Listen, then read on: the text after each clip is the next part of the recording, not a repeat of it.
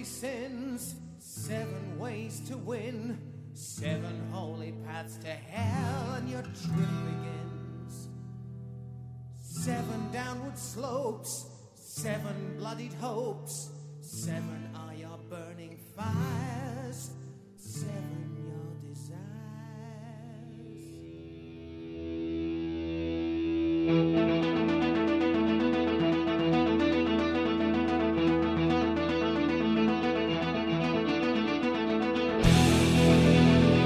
Bueno, no hace falta agregar demasiado. Hoy vamos a estar escuchando Seven Son of a Seven Son, el séptimo disco de Iron Maiden. Es la portada de la nueva Headbangers, que ya la puedes conseguir en los lugares de siempre, en los kioscos de Capital Federal y Gran Buenos Aires, en las roquerías y también a través de nuestra tienda, tienda.headbangers.com.ar. Hay envío gratuito, repito, cero gratis, no pagas nada. A todo Argentina, estoy con Maxi Marín. ¿Cómo estás, Maxi? ¿Cómo andas, Hugo? ¿Todo bien? Y con Matías Gallardo. Matías. ¿Qué haces, Hugo?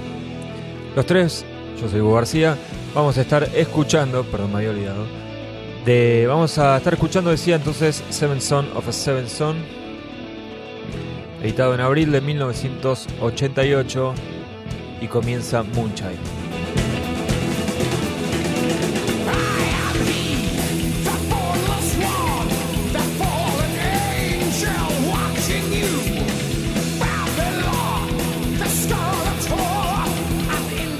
Bueno, se cumplieron 30 años y no es el primer homenaje que hay en los últimos tiempos a este disco, porque en 2013 la banda estuvo tocándolo bastante, pero con un pretexto medio raro, ¿no? Que era la, la edición en DVD de Exacto. Made in England, en donde que se había filmado en la gira presentación de este disco.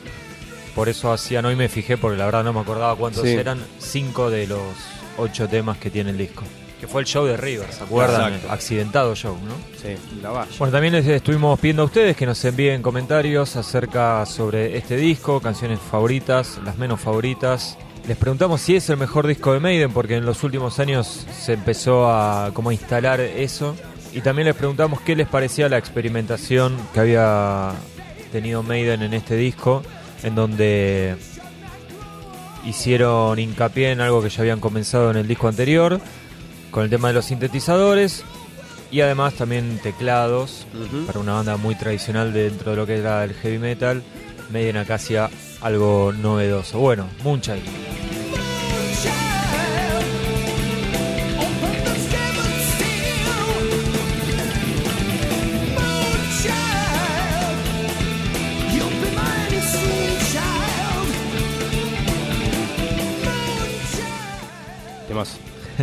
Matías, ¿es de tus favoritos este? Sí, el, el, el comienzo es excelente. Ah. De hecho, el, los cuatro primeros temas, el, el lado A Sí. del, del disco, creo que es el mejor momento de la banda. Así de, de, de- de tracks ordenados, creo que es el mejor comienzo de un disco del, del grupo. ¿Tu seguidilla favorita? Sí.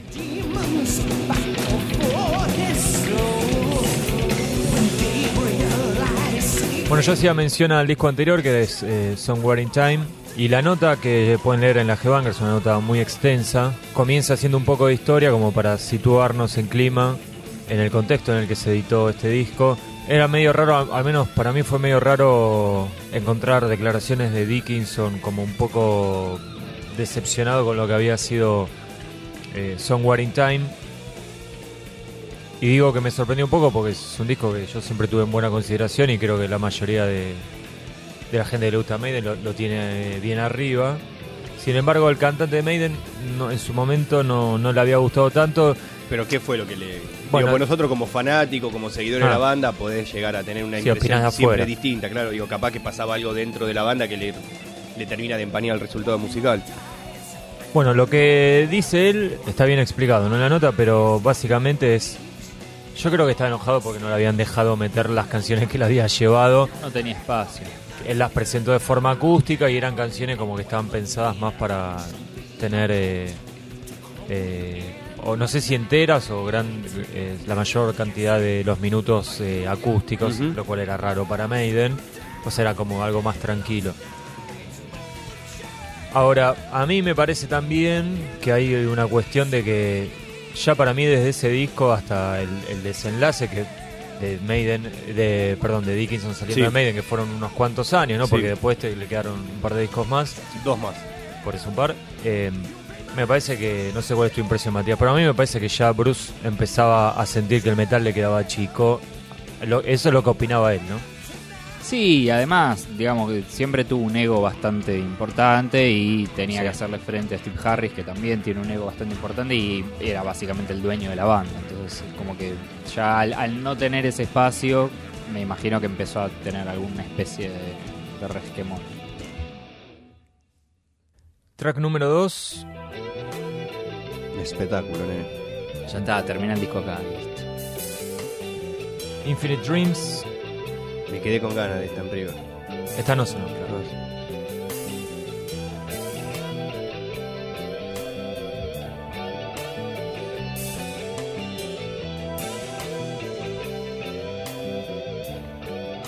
Yo decía eso de, digamos que... Perdón, Bruce, que te pise. Pero decía esto de, de que para mí empezó a sentir como que le quedaba eh, chico el metal. No solo por lo que decía de- sobre Somewhere in Time, sino también cuando él se pone a hablar sobre las otras movidas de heavy que había en esta época, que las que reinaban eran el trash y el glam. Eran los primeros días de- del death metal. Y tiene una consideración bastante pobre de todos los estilos, ¿no? Sí. O sea, Todo le pareció una mierda. y el glam un poco por la imagen y lo todo lo que El significaba. contenido que poco Sí. serio. Sí. Sí, de hecho creo, no sé si Cell o Harris que se referían como al circo, al circo del glam, una cosa así.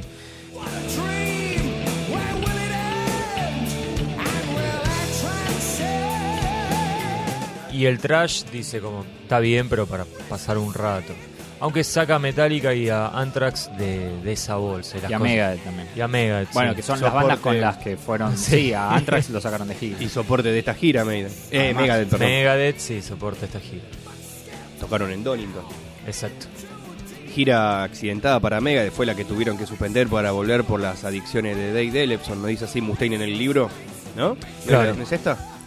Es esta. En realidad, claro, ellos decían que era por Mustaine, pero después se supo que era por, Por Ellefson. Ellefson. Increíble. Mustaine estaba como enojado porque decía. Se pica mucho. No, claro, porque decía. Y bueno, Una vez que no soy yo. Lo más fácil fue decir, está bien, es Mustaine, dale. pero justo ahora no era yo. Sí, era eh, la época de eh, drogas a morir Eh, so far, so good, so what. de casi todas las bandas. Ujú. Guns también estaba a full. Bueno, Guns giró también con Maiden. Yo lo pensaba decir más adelante, pero bueno, en la nota también está bien detallado. Eh, este, la gira, el perdón, el show este con en Donington termina con dos chicos muertos mientras estaba tocando Guns N' Roses. Con lo cual fue como una movida con un sabor agridulce, porque por un lado Maiden tenía su show más grande para 100.000 personas, pero bueno, con dos, eh, dos fanáticos fallecidos no, no había mucho para celebrar. Vamos a dejar sonar esta parte del medio que está buenísima.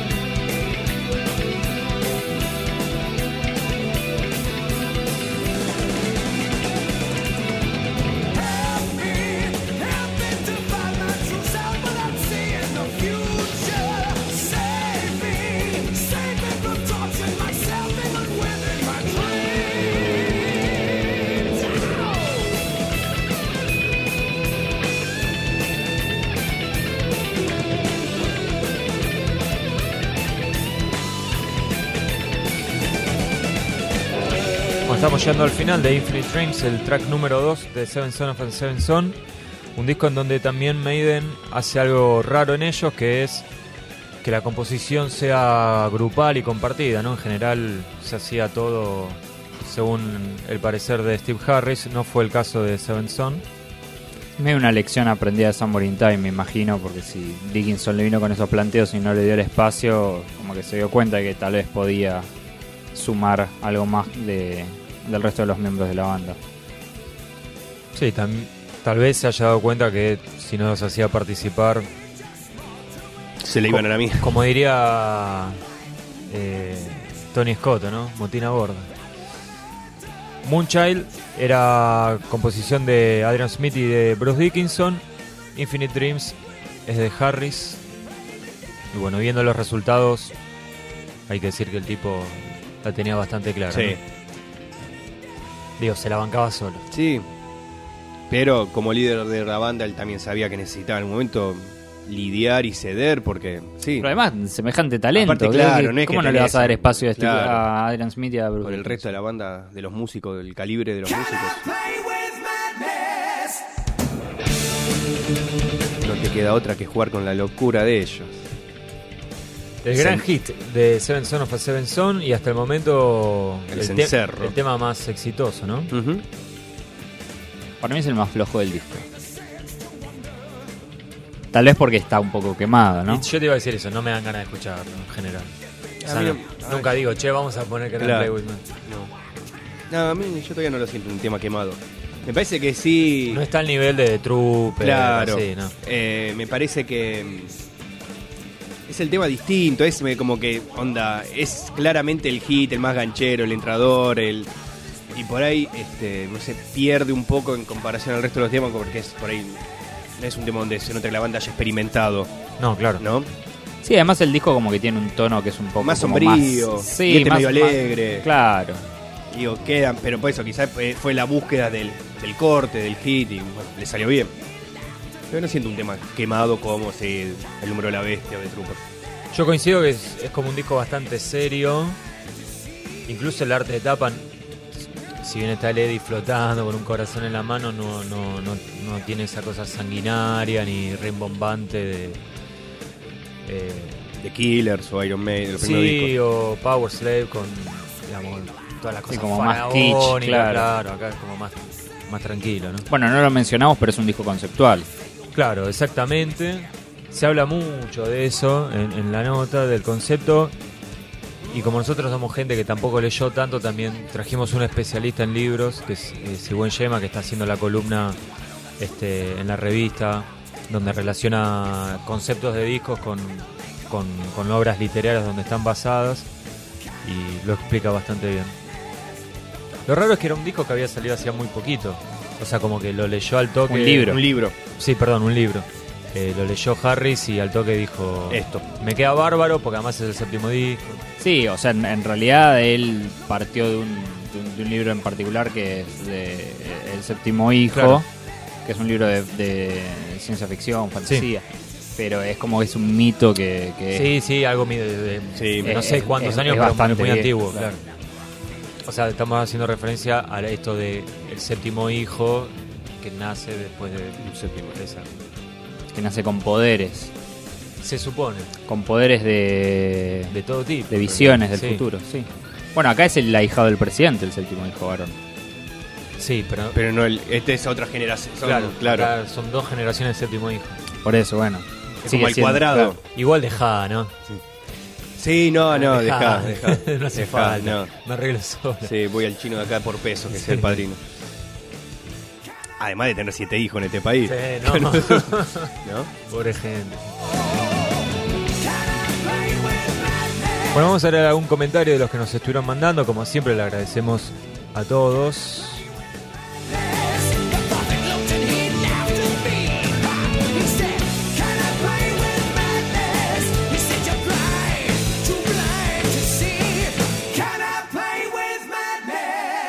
Leonardo Lomiento. Temas preferidos: Seven Son of a Seven Son, The Prophecy e Infinite Dreams. Los peores, Can I Play With Madness. Bueno, justo, parece que lo hicimos a propósito.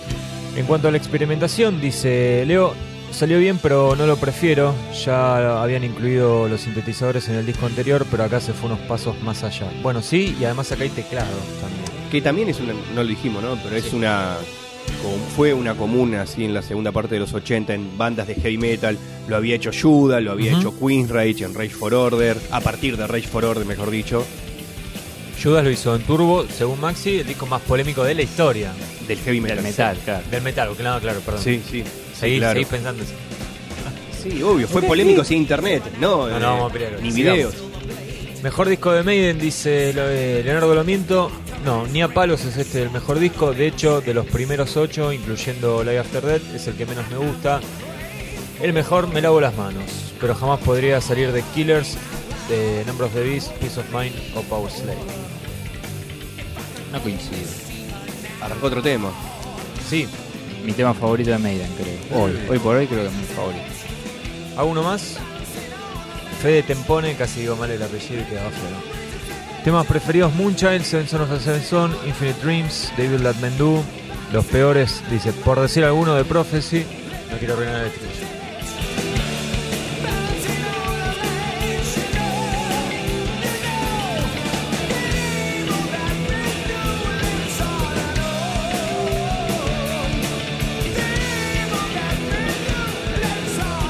Igual ya lo escucharon mil veces, así que lo voy a arruinar. En cuanto al experimento, sí, la rompió. Le agregó más ambientación, le agregó, perdón, más ambientación a una banda que le encanta ambientar en sus discos con alguna temática. No sé si es el mejor disco, pero está en el top 3. No puedo decir que tengo un mejor disco de Maiden, pero tengo The Number of the Beast tatuado desde el día 1. El bocha Leandro Amaya dice: Mis temas preferidos es difícil: Infinite Dreams, David Let Men Do, Seven Son of a Seven Son y Only the Good, The Young, por decir algunos nomás. Peores temas no tiene, pero por ele- elegir alguno, digo Can I Play with Madness. Pero por una razón de estar medio quemado, bueno, lo que decíamos antes. Sintetizadores, me gustó y me sigue gustando, más inclusive que en Somewhere in Time. Es un disco que se sigue bancando el paso del tiempo y es un discazo, pero no es el mejor. El mejor es Power Slave, dice Bocha.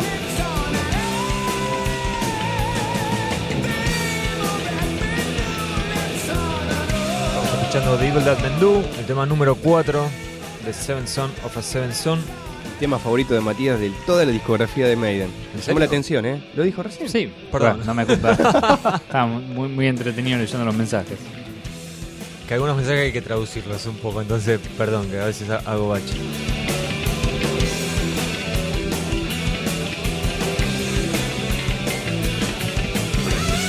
Vos, Maxi, antes mencionaste a Queensryche. Sí. Y otra cosa que me llamó la atención después de toda la investigación que hicimos es que, bueno, es de el, el disco, el gran disco conceptual de, de Queensryche, ¿no? Operation Eh, Mindcrime. Operation Mindcrime es de la misma época. Mismo año. era- año.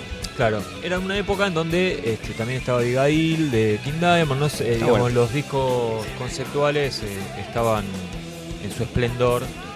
Y Bruce Dickinson, medio que con Matías nos, nos complicó un poco el cierre de la nota, porque es como que durante la salida del disco, él tenía una consideración muy alta de este disco de Seven Son. Estaba encantado, ¿viste? Cuando ve- ves que un músico cree que hizo Dark Side of the Moon. y llegó a decir eso, no solo eso, sino Dark Side of the Moon con un hit, porque se, me- eh, se mencionaba a Can I Play with Man, ¿no? O sea, como, y encima tenemos un hit. Bueno, el lado oscuro Bueno, también. pero tiene. nosotros tenemos Ah, más hit uno todavía, mejor, claro. uno más hitero. Entonces estaba muy contento con todo eso. Toda la banda en realidad estaba muy contenta porque sentían que este disco era un salto. Era algo distinto, la Ujú. discografía de Maiden. Y lo comparan con lo que había pasado con The Number of the Beast, con la etapa, o sea, contra la etapa de Paul Diano, ¿no? Sí, un salto cualitativo en ese, en ese sentido. Que Sí. lo es. Sí, pero no solo de calidad, sino también de además hicimos otra cosa. O sea, algo, dif- algo diferente. Pero ya ¿no? lo habían hecho lo diferente. Bueno, ellos dicen eso, si Ah, querés, bien. volvemos en el tiempo y discutimos. Bueno, pero a lo que quería llegar es esto. Es que después, una- años que pasan, eh, bueno, eh, Dickinson se termina yendo Sí. Y Harris comenta en una entrevista que eh, cuando había salido ya el disco, eh, Dickinson como que había empezado a refunfunear y que le termina confesando y Queensrÿche lo hizo mejor. Me gusta más Operation Man. Claro, y él decía, no, no me digas eso, porque Harris estaba también enamoradísimo Claro. de este disco. Y nada, como que... No, como pero que- Harris igual sostiene que No, es mejor es- el de May, Sí, que sí. le gusta más. Le dijo, está bueno, pero yo Minecraft, pero este es mejor. ¿eh? Y no me lo imagino diciéndolo. Sí, sí, sí. Yo me quedo con este. ¿eh? Yo no. Bueno, Encima, me agarraste. Lo estamos grabando. Debe en, la, ser. mej- en la época de que menos más fanático de Maiden No, y no, más de Queen Que más estoy escuchando. Hacía un montón que no escuchaba. Los Queen últimos Rage. 5 o 10 días estuve escuchando. Todos los días estoy escuchando Queen Ray. O ese- temas ese sueltos. disco?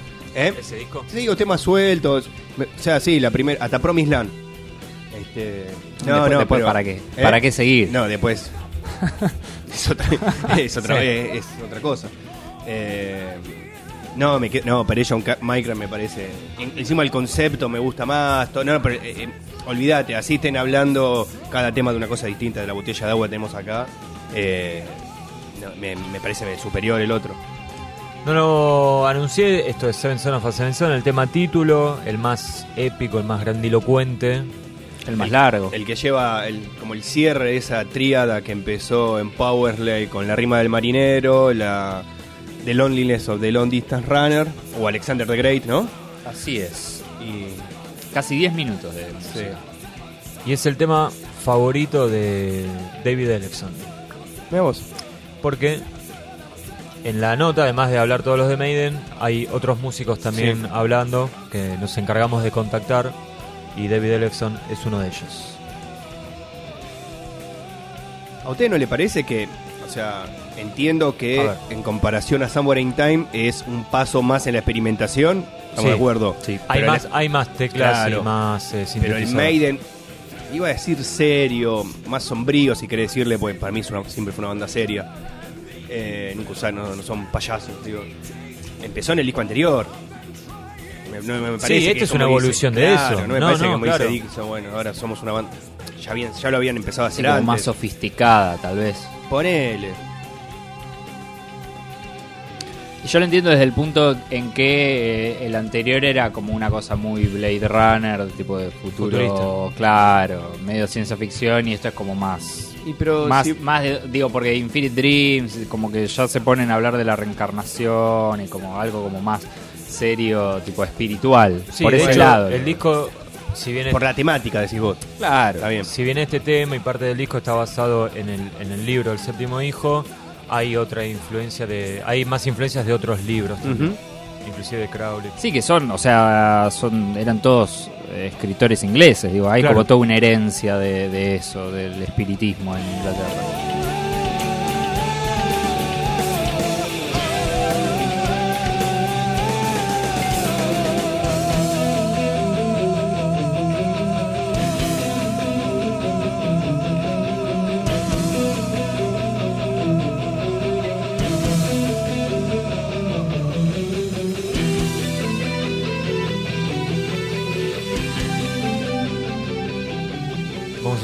Interludio para leer algunos mensajes nos estuvieron enviando. Romana Costa dice, los mejores temas para mí son Infinite Dreams, Devil That Men Do, Seven of a Seven los peores Can I Play With Madness, sería el más flojo, pero más que nada por el nivel del resto de las canciones.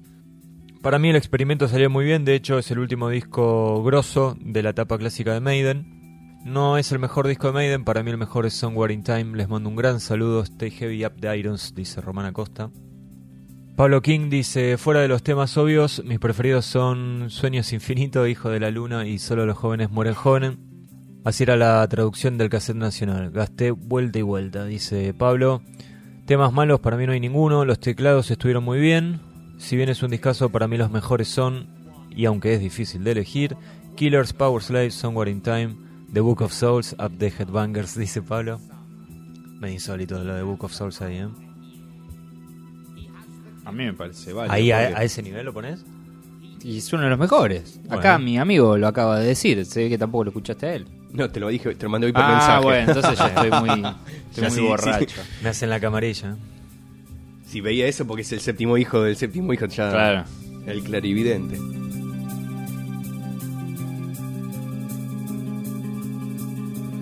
Bueno, ahí se escuchan los teclados, ¿no? Este lo tocaron en River. Que se subía el, el tecladista ahí oculto que subía medio con una magia. Es verdad. Un monstruo.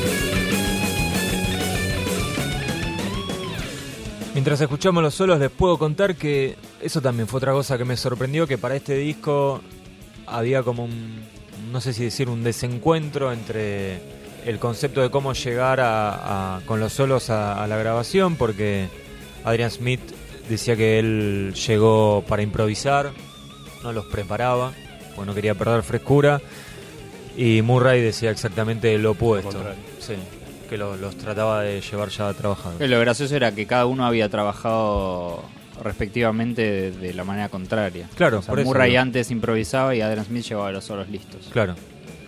Cambiaron para este disco y cambiaron los dos, o sea, nunca estuvieron de acuerdo. Y, Bueno, no- y después se fue Smith. claro, te iba a decir eso, no dijimos nada, pero fue el último disco de Adrian Smith. Y no solo eso, sino bueno, que terminó siendo también el último disco de la formación más emblemática de Maiden, porque después ya cuando vuelve Adrian Smith estaba Yannick Shers y, Exacto. y no lo pudieron sacar. Se ve que tiene un buen abogado. Ya tenía muchos años de aporte y Sí. era, Era muy caro despedirlo. era ¿no? contraproducente. Y van a tener que hacer la reforma. ahí. Sí. Era mantenerlo, pedir préstamo al FMI y dijeron, "Bueno, lo dejamos un ratito más. Y sigue. Esta parte es espectacular.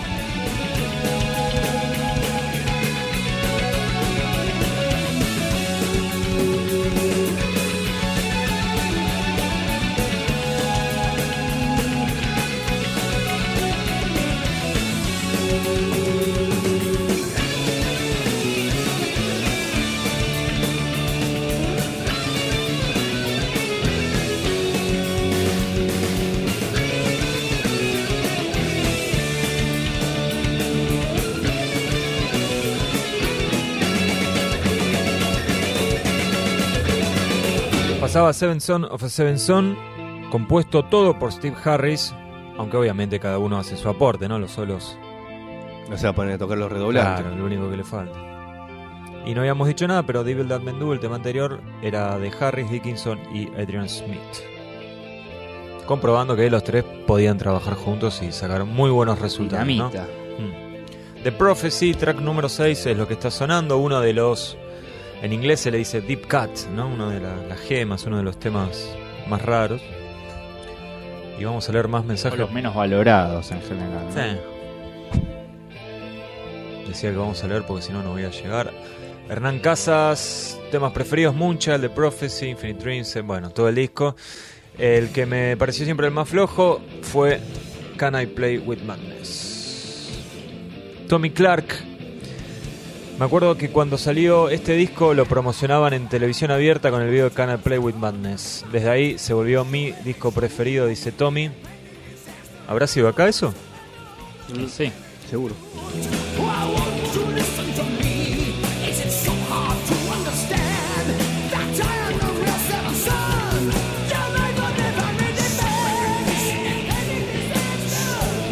Uriel Vergara dice no soy fan de Maiden. Aclarado eso, David Datmendú lives on and on, dice Can I Play With Madness y The Prophecy son los temas que más me gustan. Un escalón más abajo pongo a The Clairvoyant y lo... Bueno, el otro no sé qué quiere decir, así que lo Serán los mejores momentos. Supongo que lo que más le gusta es el comienzo con Moonchild, el 1-2, ¿no? Y Infinite Dreams. Dice, creo que el experimento salió bien porque me parece que es su mejor disco. Además del ambiente que crean, es un disco directo. Demuestran que puede ser épico sin tener que hacer canciones de 16 minutos en tu cara de Book of Souls. Eso lo creí yo. Martín Torroba dice, el experimento salió perfecto, pero me quedo toda la vida con Somewhere in Time. En mi caso, Seven Son of Seven Son no entra en el top 3 de la doncella. Si capaz me preguntas mañana te cambio la opinión. Saludos a todos, dice Martín. Saludos para vos.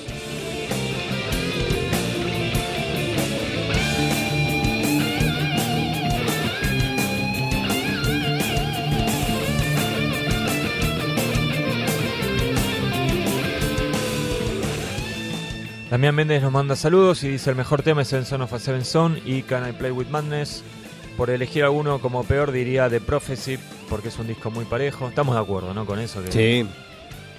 Si lo de los teclados y sintetizadores fue un experimento, le salió muy bien porque el concepto del disco eh, queda muy bien con ese sonido. Son muy gancheros y efectivos. Es uno de mis tres discos preferidos de Maiden y hablar del arte de tapa que es genial. Como siempre a cargo de Derek Riggs. O al menos en esa época, ¿no? Ya es, es imposible, ¿no? Que lo vuelvan a contratar para... Y terminaron medio mal. para ir como una cuestión legal, ¿no? Sí, sí, sí. Hubo Una, una- especie de juicio, si no me equivoco.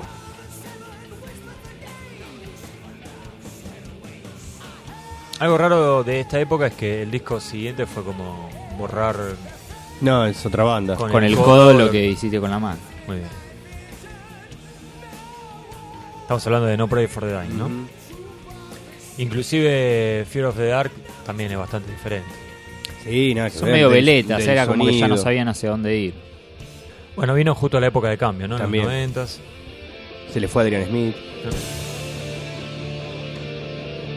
Víctor Leonardo dice, Devil That Mendú no solo me parece el mejor tema del disco, sino el mejor de la doncella. Bueno, ahí vemos el, El usuario el fake, usuario ¿no? falso de Matías, ¿no? Después le siguen Infinite Dreams, Moonchild y el que le da título al disco. No hay nada malo, son todas gemas. Lo menos bueno que encuentro es The Prophecy sacándole la intro, claro. No, la intro y la otra. Esta, esta parte es genial. Me encantaría un tema de Maiden todas. Yo entendí como que sacándole la intro era lo peor. Claro. No concuerdo. Dice, creo que, esto lo está diciendo Víctor Leonardo, ¿no? Dice, creo que el agregado de sintetizadores demostró que podían jugar con la locura. Bueno. Es raro eh, porque en el mini ese documental que está en el Made in England, eh, ¿cómo era? Behind the Curtain, se llamaba. ¿The Iron Curtain? The Iron sí, Curtain. debe ser. Que muestra a Maiden girando en, en la Europa del Este. Hay un polaco, que calculo ya estaría medio borracho, que le dice a Dickinson, quiero tocar heavy metal y lo voy a tocar con sintetizadores. Y Dickinson, que también está medio escabio, le dice, no, no se puede, no se puede, no, no se puede. No vaya para ese lado. Eso habrá sido, no sé, 3, 4 años antes de Somewhere in Time. Es como que aparezca un ministro de Economía diciendo no volvamos al fondo y Claro. lo mismo. Una cosa locura así. Pero bueno, eso solo pasa en el metal. No en la vida real. Bueno, Víctor cierra el comentario diciendo Seven Son of a Seven Son es lejos el mejor disco, desde el conceptual a lo sonoro. Cada cosa en su sitio con el plus de la magia de las canciones, sin dudas es el que más me llegó en lo personal, aunque esto puede ser por haber visto cientos de veces el VHS de Made in England 88. Seguramente sea por eso. Diego Fernández dice, mi tema preferido es Infinite Dreams, el peor ninguno, el experimento salió genial, para mí es el mejor disco de Maiden, es un disco perfecto, dice Diego, que pobre está equivocado porque perfecto hay uno solo y es Rust in Peace. Pero es para él, no para Hugo García. Vamos a poner Manda de vos un picante, comentario. dale. Mariano GDS dice, todos los temas son los mejores. Está bien, todos a la final.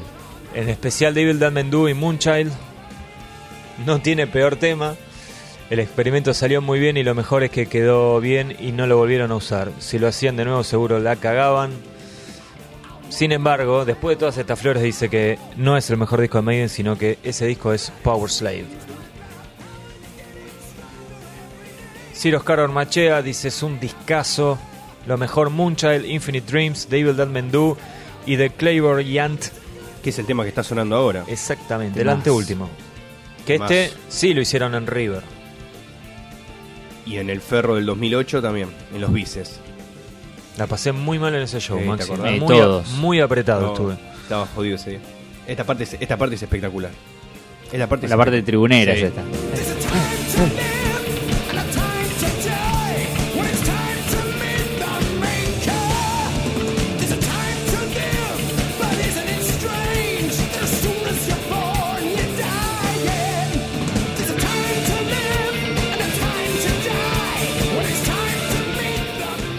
José Ojeda dice, es mi disco preferido de Maiden. Perdón, no terminé de leer el de Ciro. Decía, lo peor, ¿tiene algo malo este disco?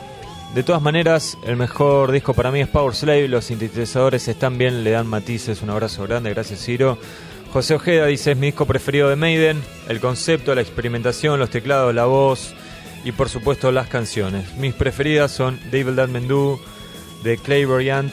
Recuerdo que llegué al disco luego de escuchar en un DVD estas dos canciones. Era un recital que hicieron en un teatro.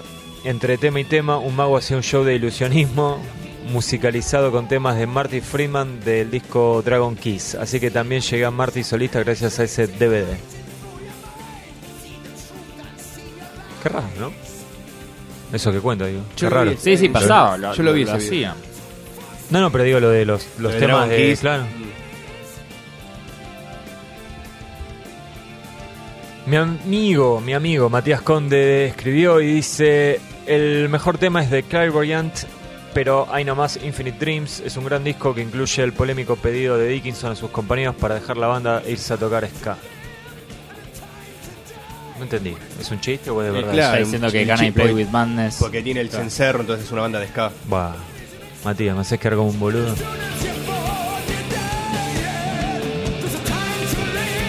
Damian Lowcraft dice, está en mi top 3 de Maiden, pero cuando terminé de escuchar el disco, contesta, bueno, no vas a llegar, Damian. Ariel Nefle dice, temas preferidos, Devil That Men Do, Can I Play With Madness, The Clairvoyant, por elegir, peor, si tengo que elegir alguno nomás, digo Moonchild. Eh. Osado, ¿eh?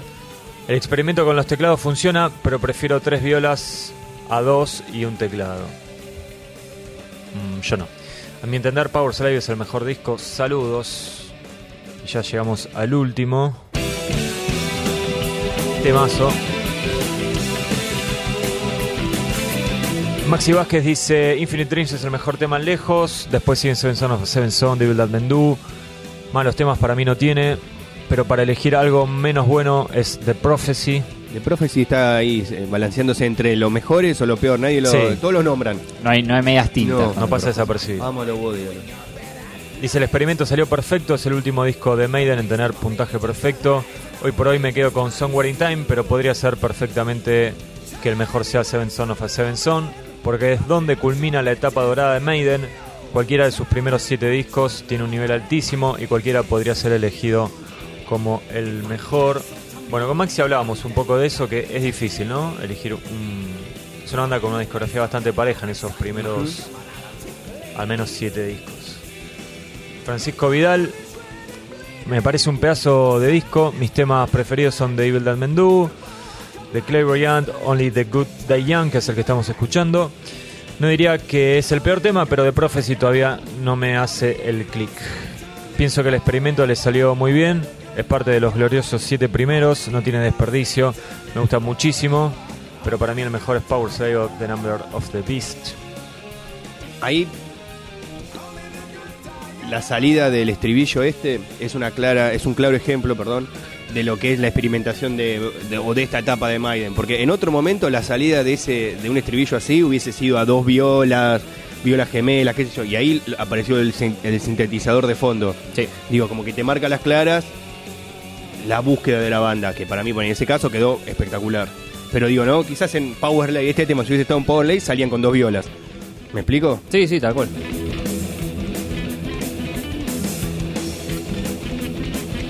Bueno, eh, también Tenemos era- que empezar a hablar nosotros, pues se termina Eh, el sí, disco se y termina. nos es, una, ¿eh? es una banda más madura acá también. No solo en lo musical, también en lo personal. Ya habían sentado un poco cabeza. Eh, Harris salía de gira con la familia en un micro aparte, ¿no? Había aflojado un, un poco el, el descontrol de esas jornadas de grabación en, Bahamas, ¿no? Ahí donde todo vale. Este disco, de hecho, lo grabaron en Alemania, era en, En Berlín. Alemania. Múnich. Eh, Múnich, creo que me era suena, ¿no? sí, en Múnich. Bueno, hacemos un par más nomás. Cristian Sánchez, no, Darches, perdón, dice el primer atisbo de la dosella por carriles progresivos.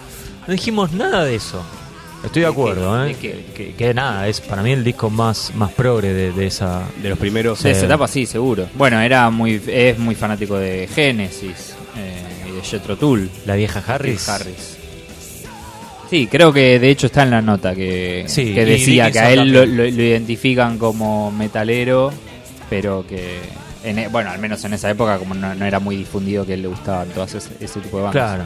Es que es gente grande, ¿no? Entonces Sí, sí. no tenían. No, no- no- contemporáneos claro, no podían época, la- escuchar. la, eh, música que escucharon de todo. chicos. Claro. Sí, por suerte, bien por eso. No, podían ni escuchar ni Judas ni Maiden cuando eran chicos. O sea. Claro. Ah, ah, ahí dice. Después, en adolescencia. Sabbath, ponele. a lo sumo. Claro, Sí, Sabbath, sí, sí. obvio. 10 Eh, años de banda tenía Sabbath cuando sacaron el primero. Por eso. Está muy bueno. ¿Dónde había dejado? Bueno, temas malos ni a palos, todo el disco es una joya, aunque no lo considero el mejor, sino uno de los mejores de la etapa dorada. Eres- lo de. Sí, Eresa Aldarión dice, mejor tema Seven Son of a Seven Son, Can I Play With Madness, peores temas, los de Arjona, dice, excelente. Algo de razón Bien. tiene. Salió excelente el experimento también, que no lo pudieron repetir. Es el mejor disco de Maiden, es el que más me gusta, pero no el que más escucho. Por ahí de Number of the Beast tiene algo que lo hace más ganchero y accesible, bueno, sí, más clásico. Pero si hablamos de calidad, Seven Song se lleva los laureles. Bueno, acá vamos por cerrado el podcast para los que lo están escuchando en su formato liberado, para los que lo están escuchando con el código que viene en la Headbangers 119. Quédense ahí porque ya seguimos hablando y analizando Seven Son of a Seven Son. Seven paths to hell. seven downward slopes, seven bloodied hopes, seven are your burning fires, seven your desires.